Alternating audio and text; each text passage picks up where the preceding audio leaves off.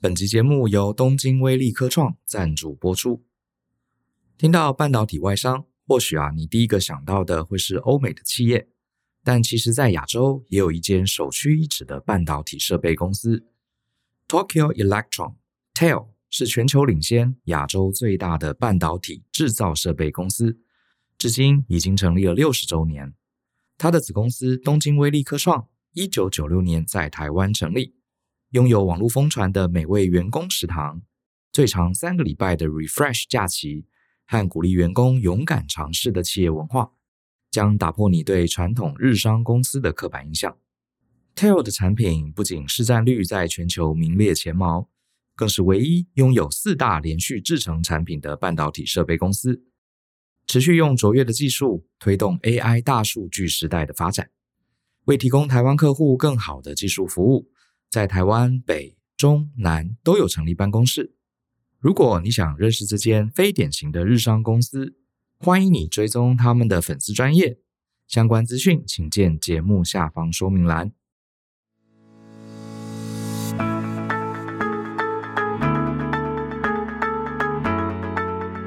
欢迎你收听大人的 Small Talk，这是大人学的 Podcast，我是 Brian。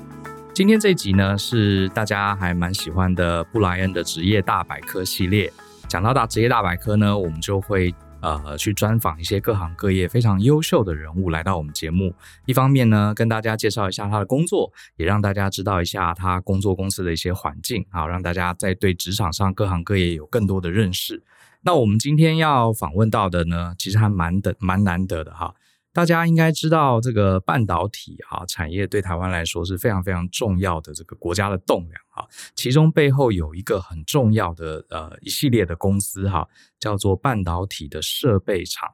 那其实，在台在全球这个半导体设备厂啊，有五大。好，非常知名的半导体设备厂，大家可以上网查一查。其中有一家非常有名的，叫东京威力科创。哈，听起来你应该感受到它应该是一个日系的公司。然后，呃，如果你在这个产业，你一定知道这家公司，因为这家公司实在太厉害、太有名了哈。那这个有一些朋友，如果你没听过这家公司呢，我们它其实也是多年来我们公司的一个客户，所以我们今天特别请到他们里位里面一位很资深的主管 C C 来到我们节目。Hello，C C，你好。Hello，大家好。那 Cici，你可不可以先跟大家介绍一下这个？因为我们节目里面很多不是半导体产业的，可不可以很简单讲一下这个东京威力科创主要是在做什么事情？东京威力科创，呃，基本上它是一个半导体设备商，嗯，那主要就是提供呃半导体厂一些呃设备还有技术上面的服务。对对，那简单来讲的话，就是比如说今天我要烤出呃烘烤出一个好吃的披萨。那我需要要有好一个好的呃设备，比如说好的烤箱，嗯，那需要有一个好的呃发酵箱、搅拌器，嗯、哦，懂。对，我们需要这些好的器具。那东京威力科创股份有限公司，它就是提供这些设备，嗯，的厂商、嗯。所以就是你把，比如说，啊这个金源代工厂，它生产的这个金源，把它比喻成披萨的话，是你们。提供的就是做披萨后面各式各样的烘焙设备啊，各各种仪器啊，就是你们在提供的。简单说是这样。简单说就是这样。当呃，比如说你机器坏掉了，你的烤箱坏掉了，我们要负责维修。对。那或者是说，因为呃，根据客户的需求，你需要你的烤、嗯、你的烘烤、你的披萨，你需要更升级，可能或更节能省电。嗯。你有任何需求，那我们需要开发新的技术，这也是设备商一个很重要的工作。甚至他要做出一些不同。这个特色的披萨，搞不好要换新的烤箱，里面还要帮他开发，是的，对不对？配合他们的需求来做开发，研发新的机台。了解哦，原来如此。这个这个这个比喻还蛮棒的，我第一次听到这个用披萨来做，而且披萨也是圆的，晶圆是圆的，很很有即视感。那 Cici 刚刚介绍了一下这个他的公司主要在做什么，哈，那我们也想了解一下 Cici 你在这家公司，你呃你的职位是什么？你做的工作内容有哪些？呃，目前的话，我是在石科工程部担任副处长的工作，目前是带领呃设备制成还有软体的技术团队，提供技术服务的工作。所以你下面大概有多少的同仁？大概两百多个工程工程人员。对，两百多已经是在台湾的话，已经算是个中型公司的规模。那你呃在公司有多少年了？二十五年了。所以你在东京威力科创总共二十五年，所以这是你的第一份工作吗？对，OK，可不可以讲讲你当初怎么进来的？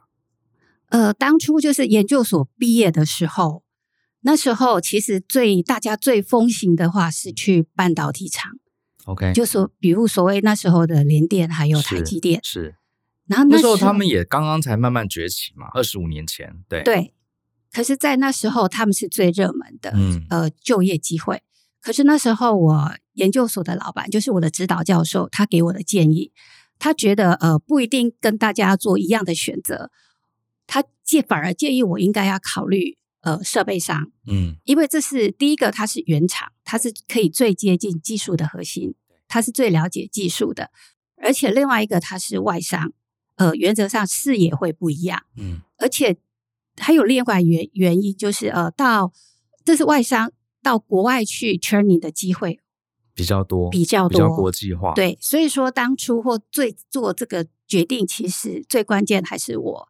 研究所老板给我的建议，嗯，我觉得你老板蛮有眼光的，因为当时我猜二十五年前，其实啊，呃，晶圆代工在台湾慢慢已经很有地位、很有规模了，而且好像大家都听说，我那时候我猜我们年纪应该差不多，那时候我们就常听到哦，同学或学长进这个这些公司可以领股票，可是我们那时候很少会想到，其实背后是很多很厉害的，像你们这样的外商在 support。对，所以是你老板提醒你，你可以去这些跨国的呃设备商。对，我的指导教授他建议我，其实应该要嗯，要尝试不一样的领域。嗯、对，嗯，哎，那你是什么科系毕业的？呃，我是应化所。哦，应应用化学。对，应用化学。OK，, okay 对，也算是科班了，因为半导体蛮多这类的。呃，对。同学，嗯，OK，那你那时候进去，呃，你是工程师嘛？对。那时候应该女生的工程师比现在要更少吧？呃，更少，而且说巧不巧，我是第一个东京威力科创 hire 的女性工程师。你是全公司第一个女，全公司第一个女女女性的工程师。是，所以那时候对我来讲，这是一个还蛮沉重的压力，因为我的 我的大大学同学告诉我说，请不要让。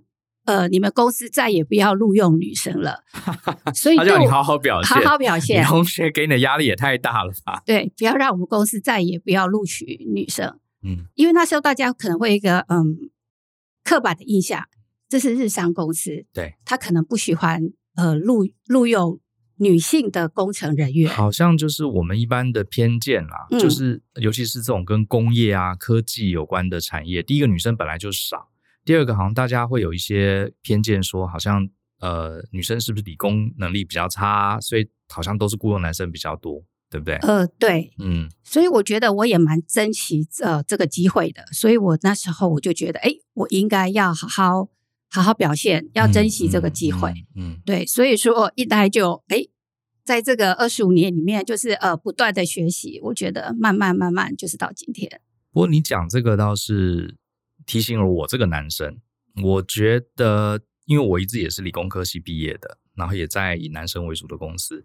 说实话，听你这样讲之后，我才想到，哦，原来女孩子进到这种呃理工为主的产业，其实也会有一点点性别压力哈。你会觉得说，我是少数的女生，我一定要表现得更好，免得让大家觉得。所以那时候你是确实有这个压力就对了。呃，的确有，而且你会觉得，因为我是女生，嗯、我觉得我不想要享受特权。哦，是，对。可是，其实说实话，因为你是少数动物，嗯，其实你会获得很，其实更多的尊重，这是事实。对。对，可是你又不想要靠这个，我不想要靠这个，嗯，你想有呃特别的特权，嗯、呃尊重待遇，对、不想享受这种特别的待遇，所以我告诉我自己，呃，别人能做的，我也一定要能够做到。嗯，对。那可不可以简单讲讲你这二十五年大概在东京威力科创的一些历练？一开始进去，我猜是初级的工程师嘛？初级的工程师，嗯、对。然后从呃制程工程师，然后就是、嗯、呃慢慢慢慢变成资深工程师，嗯。然后从一个点开始，慢慢慢慢扩大成呃我可以代理，可以 handle 一个 project，然后之后变成一个可以慢慢慢慢 handle 一个厂。然后慢慢慢慢，呃，老板之后觉得，诶，我可以再去做啊，不同领域的，就是不同客户的 support，就是做不同的 project。所以呢，就是慢慢再跨到不同领域的。然后慢慢慢慢，老板再觉得说，诶，我好像呃，在跟人沟通，在管理人，在除了管理 project 之外，我在管理人上面，呃，我好像也有特殊的我的方法，特别的方法，嗯，所以慢慢就是呃被提升为管理阶层。比方说什么样特别的方法？你觉得？呃，我觉得是应该我会比较了解人在想什么哦，我比较呃会尝试去了解，会去倾听工程师在想什么。对，尤其是呃工程师，大部分的男生比较不会表达内心的想法，对，对不对？这时候有一个女性的主管，她呃用比较呃柔性的风格跟你聊天，或者是观察你，其实很有帮助。其实这个我。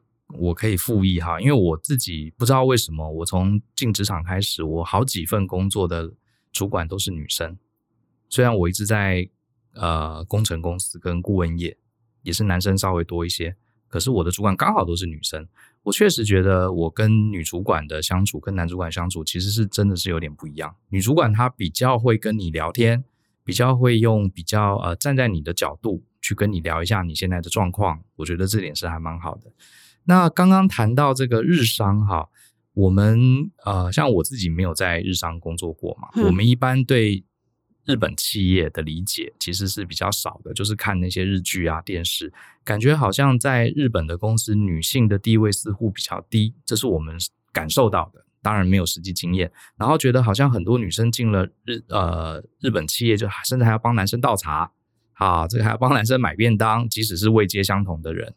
呃，你可不可以谈谈你的公司是有这样传统日本的气息，还是你刚刚有提到你们公司是非典型的这个日商？这都是刻板印象，是刻板印象。我、嗯、我之前看日剧也都是这样子的 想法，对。可是，一进到公司的话，呃，我的第一个直属老板也是日本人，嗯。可是那时候应该是他们是年轻的日本人，所以在他们身上我感觉不到这种阶级的差异，是对，所以一开始就有良好的互动，嗯。对，所以说，呃，我在 TEL 其实是感觉不到这一种，呃，就是说男尊女卑的这一种这种阶阶阶级感觉不到的。TEL 的确是呃一个非典型的日商，大家看起来日商是一个非常保守，其实呃类似像嗯不太有空间可以发言，就是呃老板讲什么下面就是要 follow 的，嗯，这一种制式的公司。可是传统觉得传统日商比较是这样子，对，但是我自己。待了二十五年，我必须说实话，在 Tail 来讲的话，其实它让我有非常还有一定的自主，非常大的自主空间。嗯，像我，我觉得，呃，我如果想说什么，想做什么，只要我肯，只要我肯，只要我要说什么，我肯说出来，基本上公司都会尊重我的意见。嗯，所以有别于大家一般传统的印象，这一点倒是跟。欧美系的厂商其实是差不多的，就是非常重视每一个专业员工他的看法。所以你们在比如说大家在开会，有比较高阶的主管在，工程师也是可以畅所欲言，就可以讲说：“哎，我觉得这个方法比较好，或者怎么样。”你们也是常常有发生这样的事情吗？哎，我觉得是可以的。嗯，对，嗯嗯、当然在维持维持一定的基本礼貌，这个是一定是要的。对对，然后我觉得可以把你的想法。大胆的说出来，大声的说出来，这个都是没有问题的。嗯，对。其实我们其实，在公司其实蛮鼓励工程师把你想要、你的想法、你想要做的事情都能够说出来。其实我们其实很鼓励，就是说有想法的工程师，因为我们觉得在科技业来讲，有想法、有独立思考，这是很重要的特质。是，我可以认同，因为我觉得可能跟每个产业有关。我们对日系的形象，可能很多是一些片面的啦。就是说，看那些这个电视剧，它可能通常背景是什么日本传统的商社啊，那个可能不一样，因为那个那种商社的性质跟科技业其实差很多。科技业真的就是要解决实际的问题，嗯，那只要能你有这个能力解决问题，跟你的位阶、跟你的年纪、跟你的性别是没有关系的。只要能能提出好的方案，帮客户提供价值，你们就是鼓励把它说出来啊。我觉得这样子是蛮有道理的，因为这样你公司才会变强嘛。嗯，如果永远是大老板说了算，大老板呃的知识又不一定是最新的、最好的，还不如让底下的员工多多发挥。对，我觉得是的，TEL 真的是的确有这样子的包容度。嗯，像比如说我是女性，可是我一样是被拔擢为主管。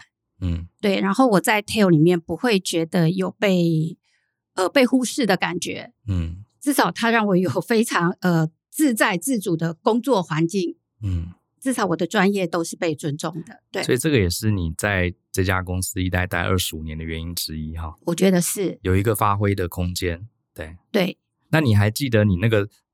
当当年那个研究所同学说：“哎、欸，你要好好做，不要让这家公司永远不顾女生。”那你有没有跟他讲？我现在已经做到处长、副处长。呃，对我，我有跟他讲说，你看 之后还是有女生，公司继续呃持续持续不断的 hire 女生，对，对，非常好，已经不是唯一的一个。对，那你可不可以再聊聊，你会在一家公司待二十五年，还有没有一些其他的原因？我觉得应该就是呃，会在这边留二十五年。我觉得一个很大的原因是我在这家公司获得的成就感。嗯，对，因为我觉得呃，能够获得成就感对一个人是很大的肯定。对，因为我觉得我我也算是一个很老派的人，一个很老派的人，就比如说，其实很对于精神上的精神上的呃重视，其实是非常重要的。精神上的肯定满足是很重要的。我觉得，呃，在我 support 过客户的这呃这个期间内，我如果得到客户因为我的 support 帮我客户解决问题，对，排除问题，排排除困难，解决问题，我得到的 comment 是我是一个 reliable 的，嗯，我是一个 reliable 的人，嗯、对我来讲，值得信任的人，值得信任的人，嗯、对，我觉得这个是比什么都还重要的事情，比我加薪，比我升等，因为这是对我。工作态度、工作专业的肯定，对。对，所以说我刚刚说我是一个很老派的人，对，所以这个钱我可以呃，基本上我可以用这个去维持我工作的动力，嗯，所以应该说在 Tail 可以呃待二十五年，其实是不断的有成就感累积出来的，这是一个部分，是是，对，你的成就感来自于你刚刚讲到客户嘛，你帮客户可以解决问题，那公司内部呢，就是公司内部，我觉得。呃，一样是呃，老板的肯定，嗯，还有同才的协助。当然，要完成一件事情不是这么单纯。所以说，当我把问题或把呃这个 project 带回来之后，在公司内部的同事，我觉得在 TEL 有一个好处，就是不会有恶性竞争。嗯，这是让我觉得很感动的地方。大家反而会同心同意，就是同心一意，就是帮协助我完成这个计划。嗯。对，所以我觉得在 TEL 还有一个部分的话，就是大家有革命情感。是，像我待二十五年，然后跟着我共同成长的同事，其实还有好多个。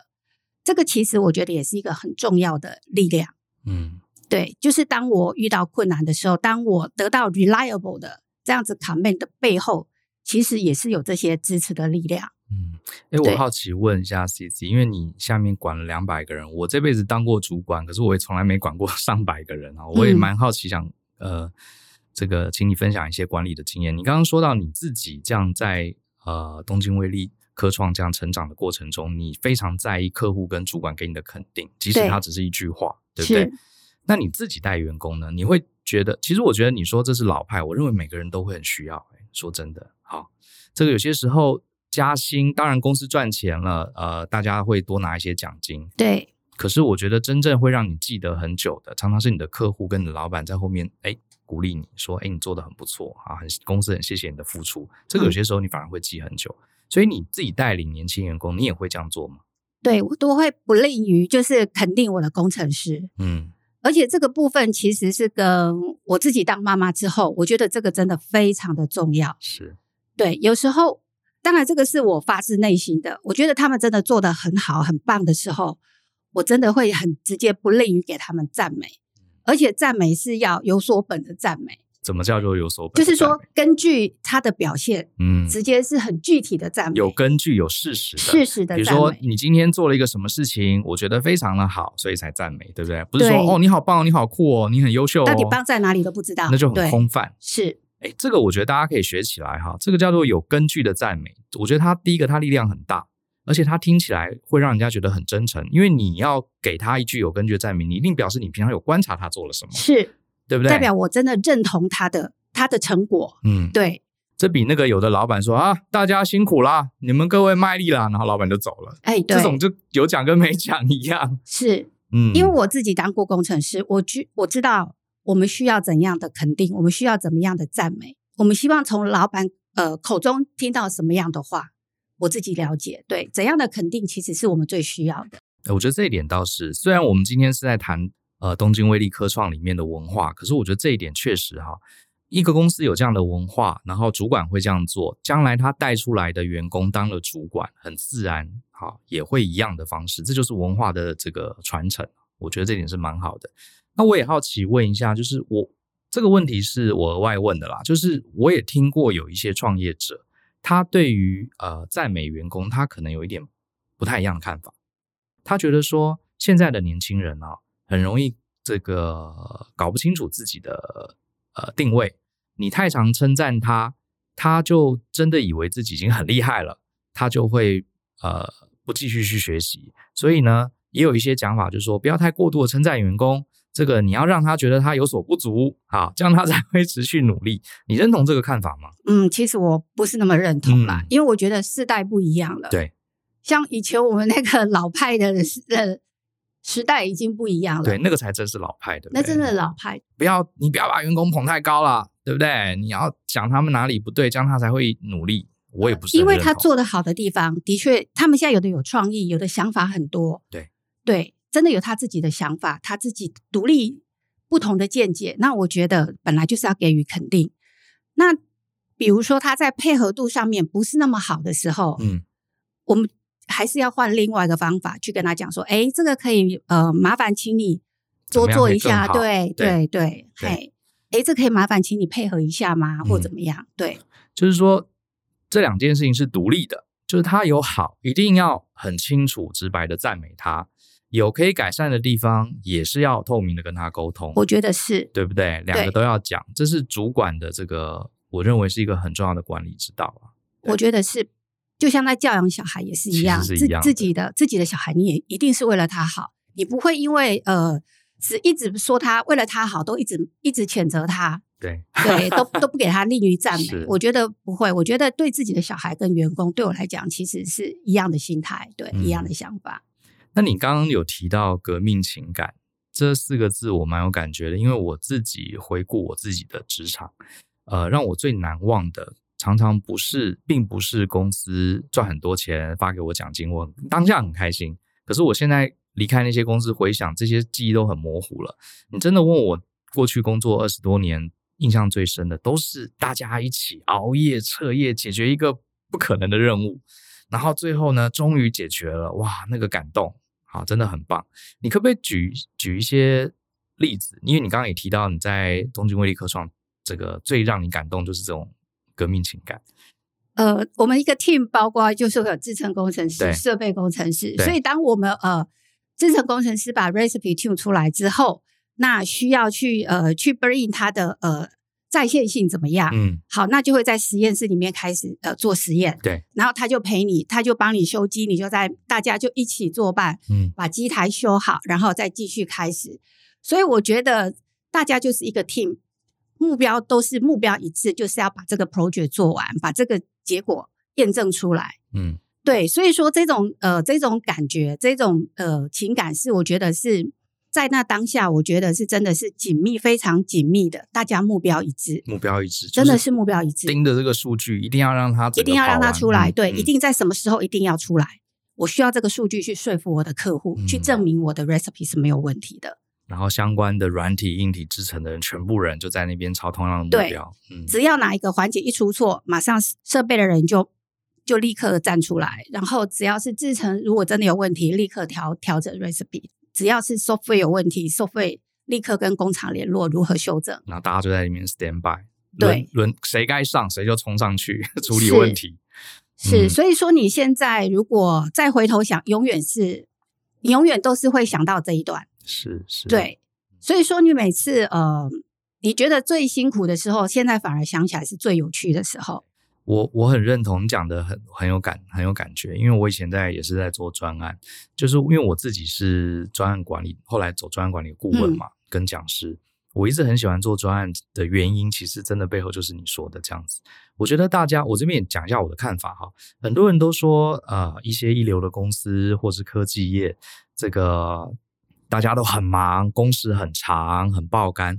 可是我觉得你仔细想一想哈，呃，工时长，花很多时间工作，工作很辛苦。老实说，那些事情那些啊，真的不是重点。你有上过班，你就知道，如果我在公司里面为了完成一个使命，我们大家很努力，也许偶尔会加班，偶尔会这个比较累，可是那些累真的不是重点，重点是你最后得到一个成果，你的付出，你跟你团队的协作得到了代价。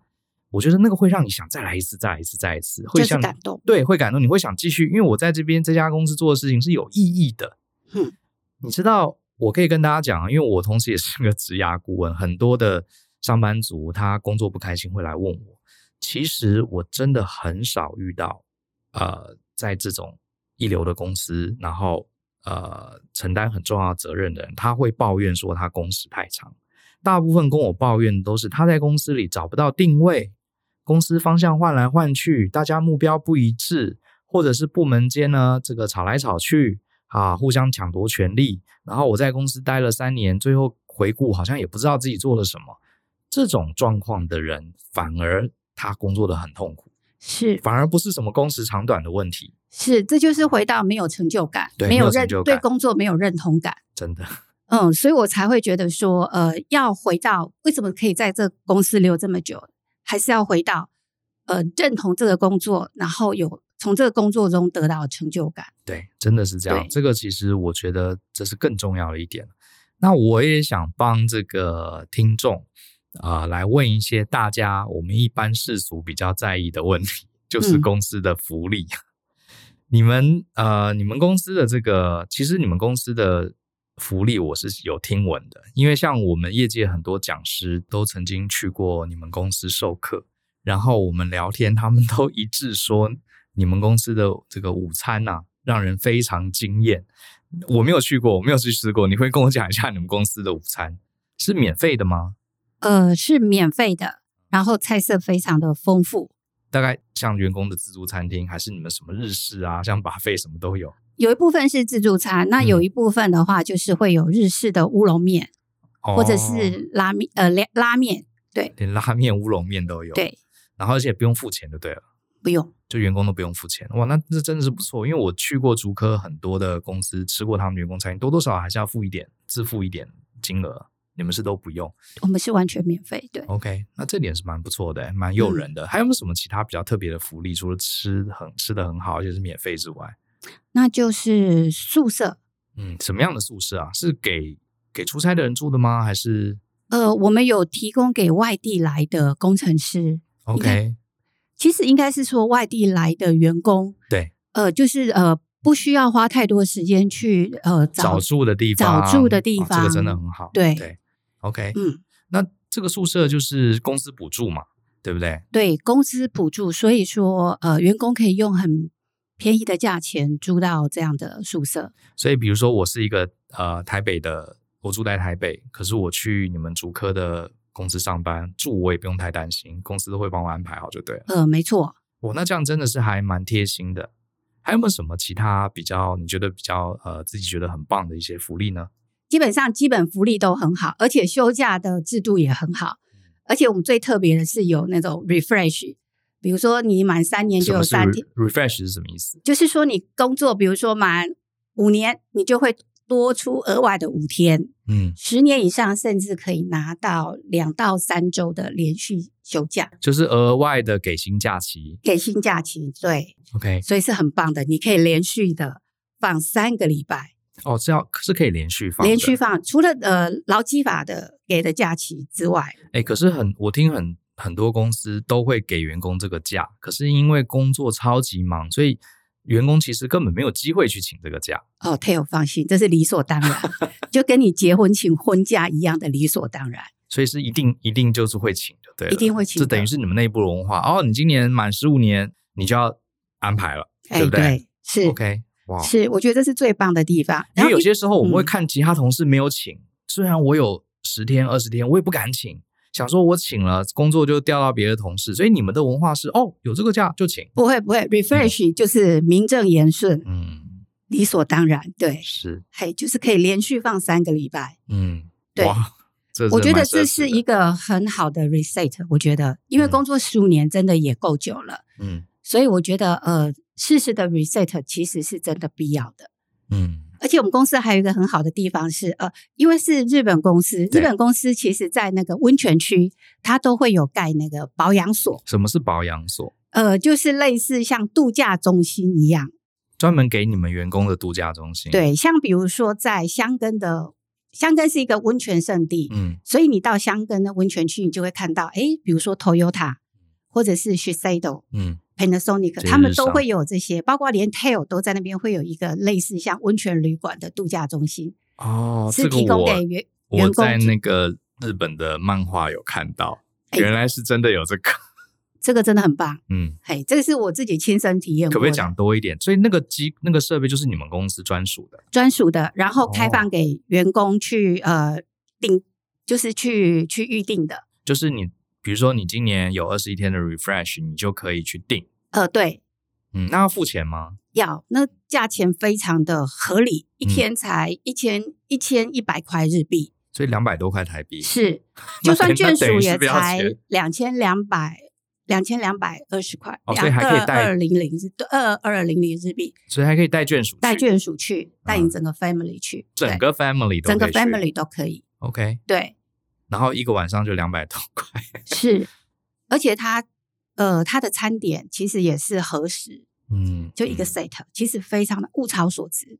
哦，对，哦，这个这个真的是没有在其他国家的公司有听过，这算是日本很很特有的一个文化，特特有的，对，就是呃。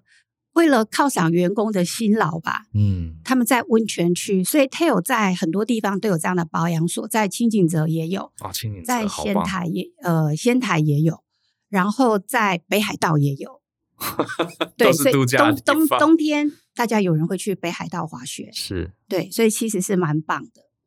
OK，而且假也是给薪假，然后还可以带家人去，对，这个。等于真的是一个福利，因为一个晚上 住这种地方两百多，这等于是不用钱，对啊。如果你有去跟外面那一泊二十的温泉旅馆比起来，啊、它一点都不逊色哦。这个这个真的是很特别，我第一次听到保养所这个东西。嗯，对，保养所真的很棒，这是我亲身体验的。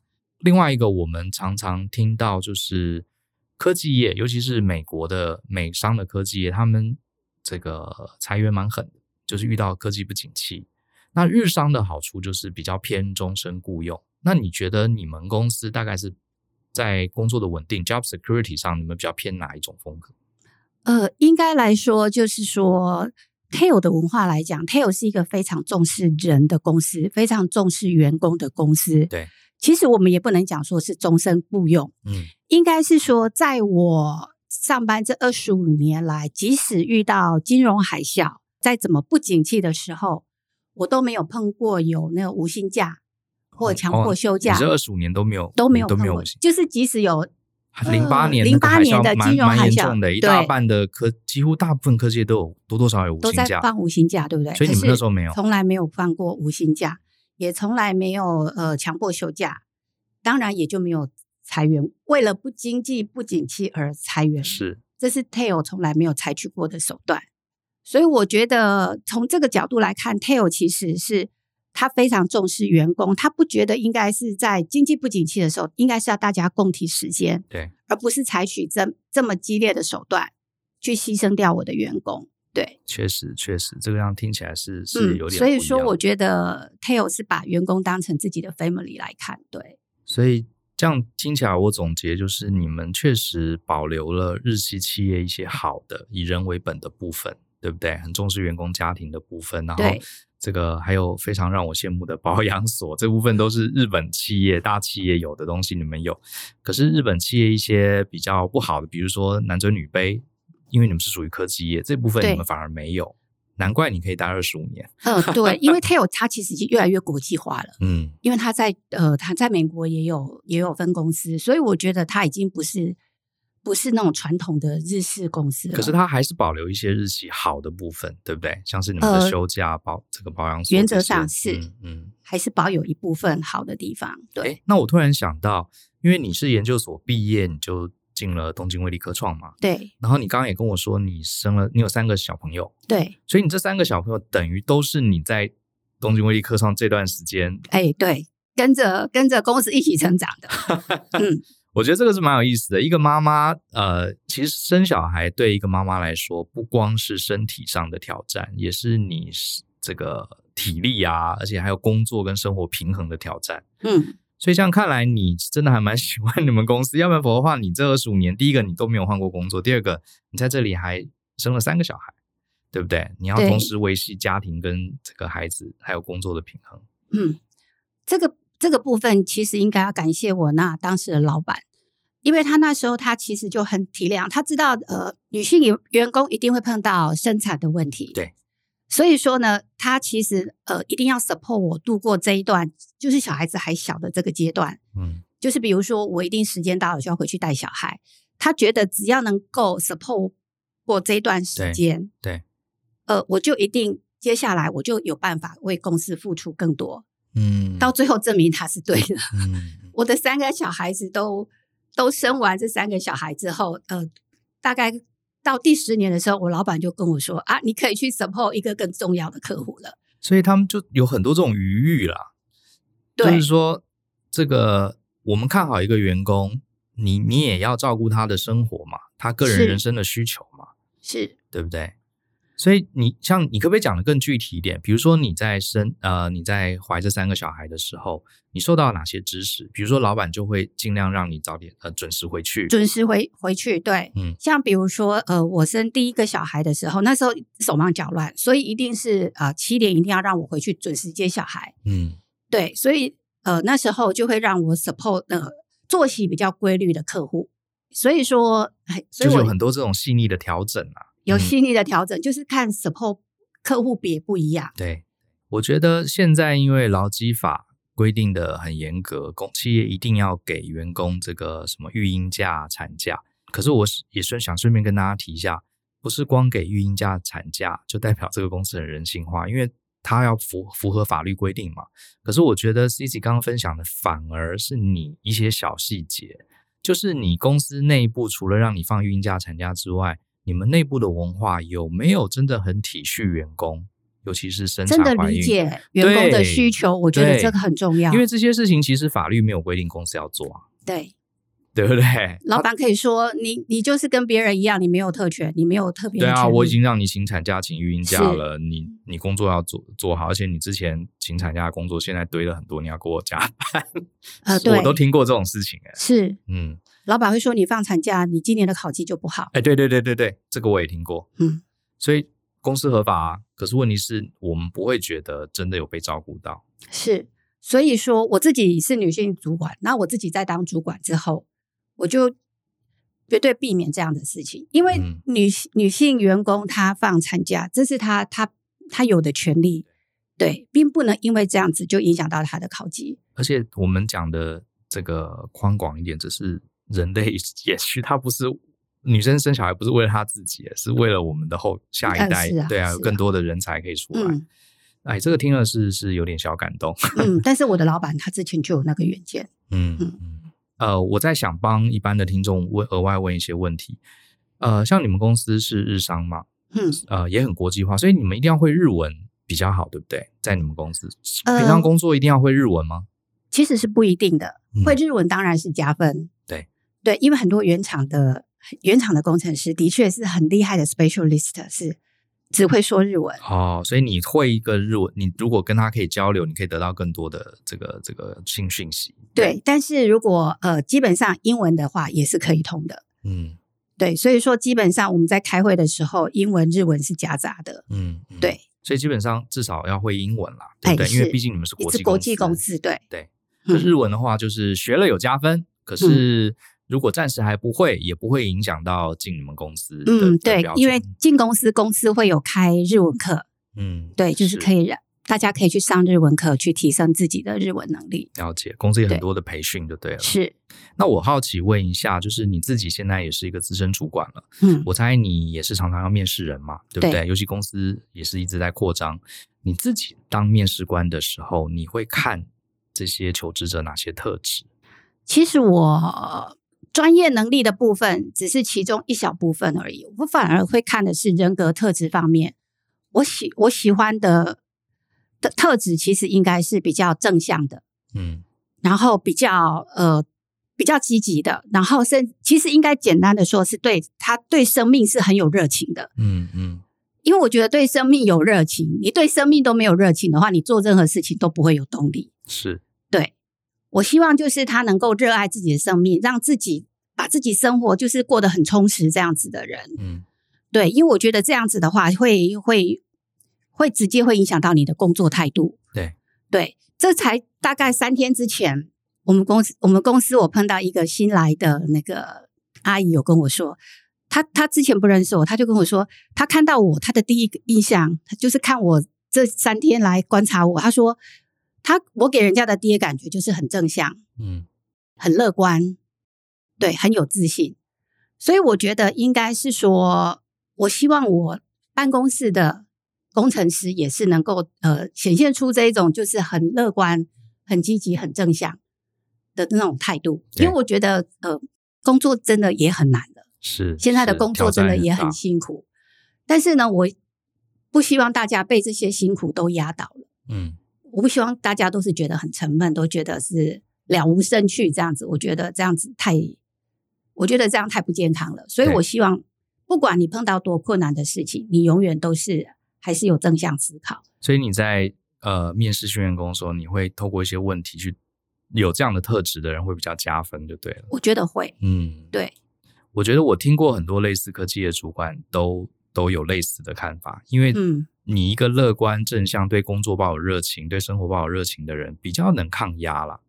觉得是，嗯，好。那我也想问一下，就是说，呃，你身为一个母亲，然后又是公司里面的高阶主管，家里要带三个小孩，在公司里要带两百多位这个员工，呃。我觉得工作跟生活很难平衡，对不对？你有没有一些什么建议？身为一个女性高阶主管，在这么繁忙的科技业，同时又要这个带领小孩、养育小孩，你有没有什么心得？因为我们呃大人学的听众其实刚好一半男生一半女生，嗯，其中呃女性的听众也很多，在公司里面当主管，也都是很对事业很有企图心的人。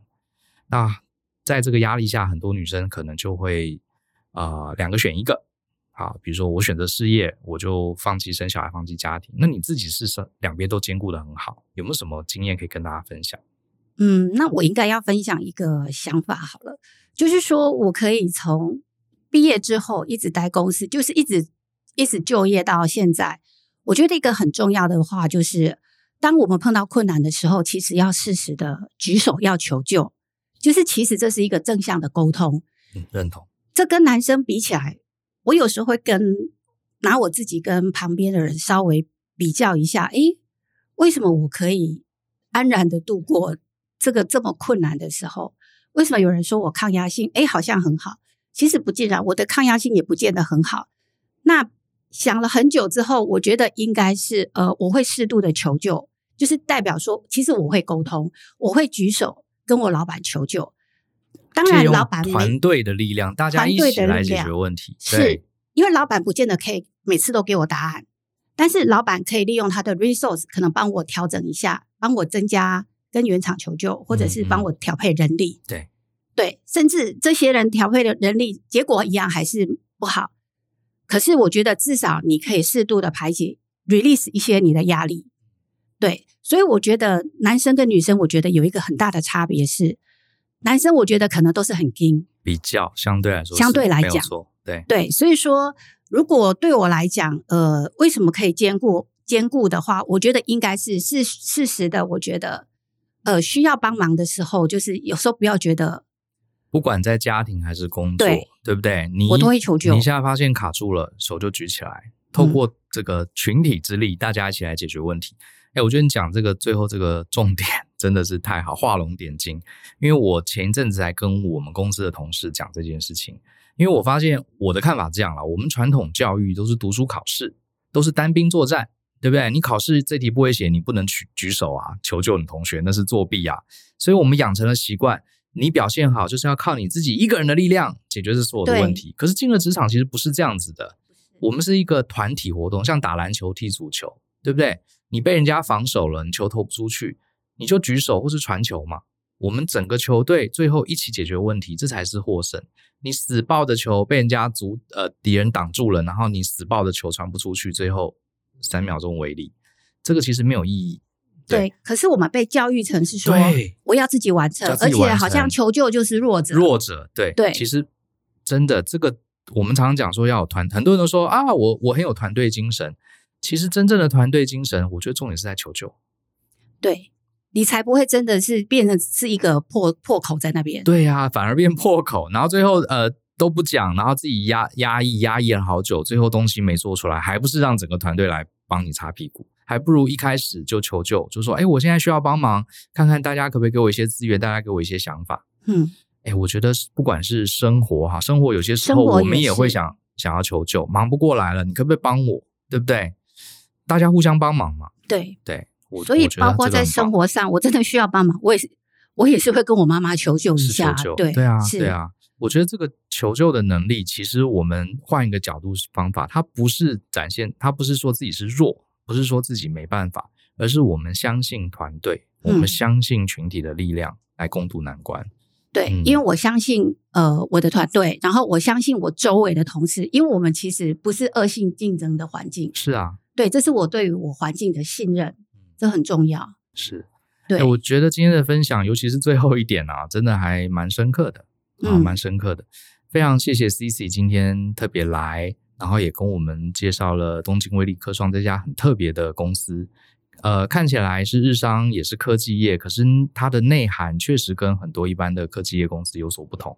也谢谢你这二十五年的经验哈，这个呃从。局内人的角度跟我们一窥这家公司特别的地方。那最后最后，可不可以呃简单的一两句话给啊、呃、年轻的上班族一些建议，就是怎么样在这个职场可以发光发热，或者是达到工作跟生活平衡？